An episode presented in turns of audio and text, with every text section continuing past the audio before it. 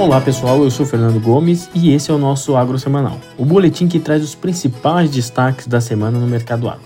Começando pelo clima, a NOAA, Agência Climática Norte-Americana, elevou para 82% a probabilidade de El Niño no trimestre de maio a julho, na atualização divulgada nesta quinta-feira. No setor de grãos, a soja fechou a semana com desvalorização em Chicago, a 14,45 dólares por bushel, queda de 1,6% frente à sexta-feira passada. O mercado segue acompanhando o rápido avanço do plantio americano, que está em 35% da área projetada, contra 21% da média dos últimos cinco anos. No Brasil, o grão também caiu. Em Sorriso, a oleaginosa foi cotada a R$ 113,00 a saca, queda de 3,2%, seguindo a trajetória do mercado internacional e diante de um cenário de preços ainda negativos e dólar em queda. Assim como para a soja, o mercado de milho também segue acompanhando o bom avanço do plantio da safra americana, resultado das boas condições climáticas lá. Em Chicago, o cereal apresentou desvalorização de 2,2% para 6,39 dólares por bushel. Até agora, os americanos já semearam 49% da área prevista com cereal, contra os 42% na média das últimas cinco safras.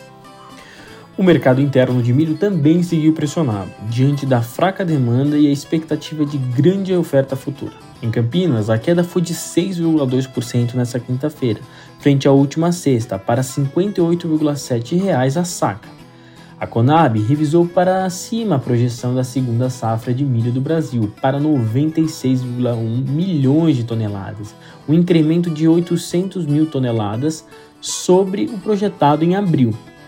O mercado de trigo também teve queda nessa semana. Os preços na bolsa americana perderam sustentação em função da melhora do trigo de primavera nos Estados Unidos e a retomada das inspeções no Mar Negro que contribuíram para uma melhor percepção de disponibilidade da commodity.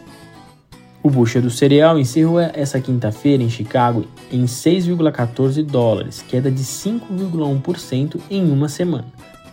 No Brasil, a trajetória das cotações acompanhou o mercado externo e encerrou essa quinta-feira cotada a 1.453 a tonelada, queda de 1,2% na semana.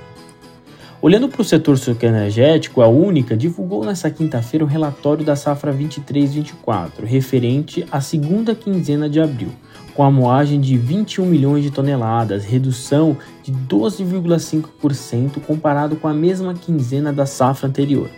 A produção de açúcar de quase 1 milhão de toneladas, 5,8% maior.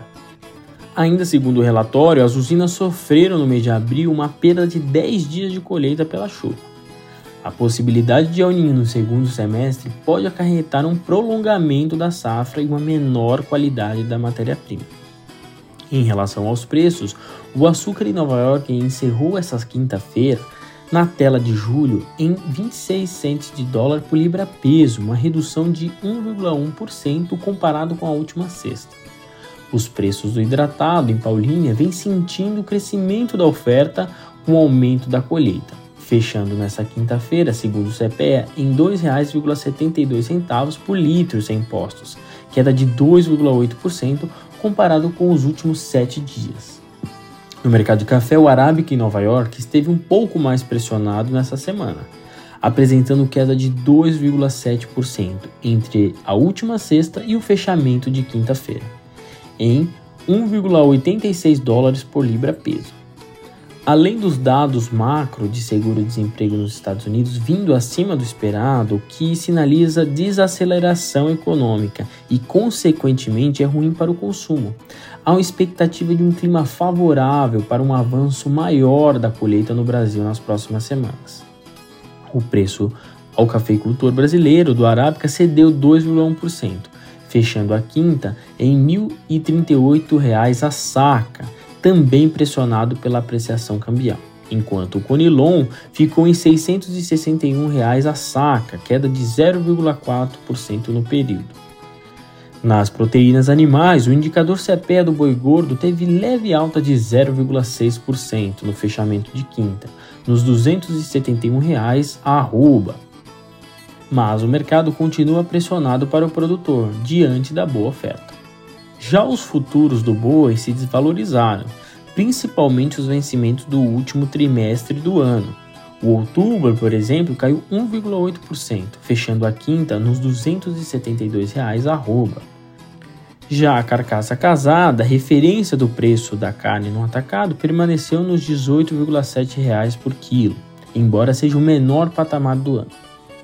Vale dizer, com o boi enfraquecido diante da boa oferta nesse mês de maio, o spread da venda de carne no mercado interno melhorou bem.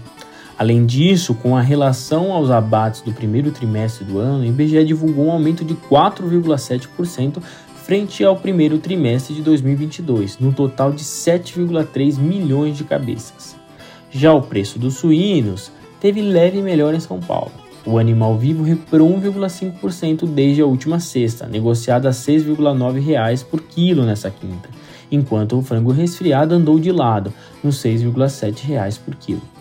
E para finalizar, na citricultura, a Fundicitro divulgou nessa semana a primeira estimativa da safra 2023-2024 de laranjas, apontando 309,4 milhões de caixas, o que significa queda de 1,55% em relação à safra passada, que foi de um ciclo alto. Por hoje é isso, pessoal. Para mais conteúdos do mercado agro, convido vocês a acessarem o site do Itaú BBA, clicar em conhecimento e agronegócio. Lá vocês encontram as nossas análises recorrentes do setor, feito pelo nosso time de consultoria. Bom final de semana e até a próxima sexta.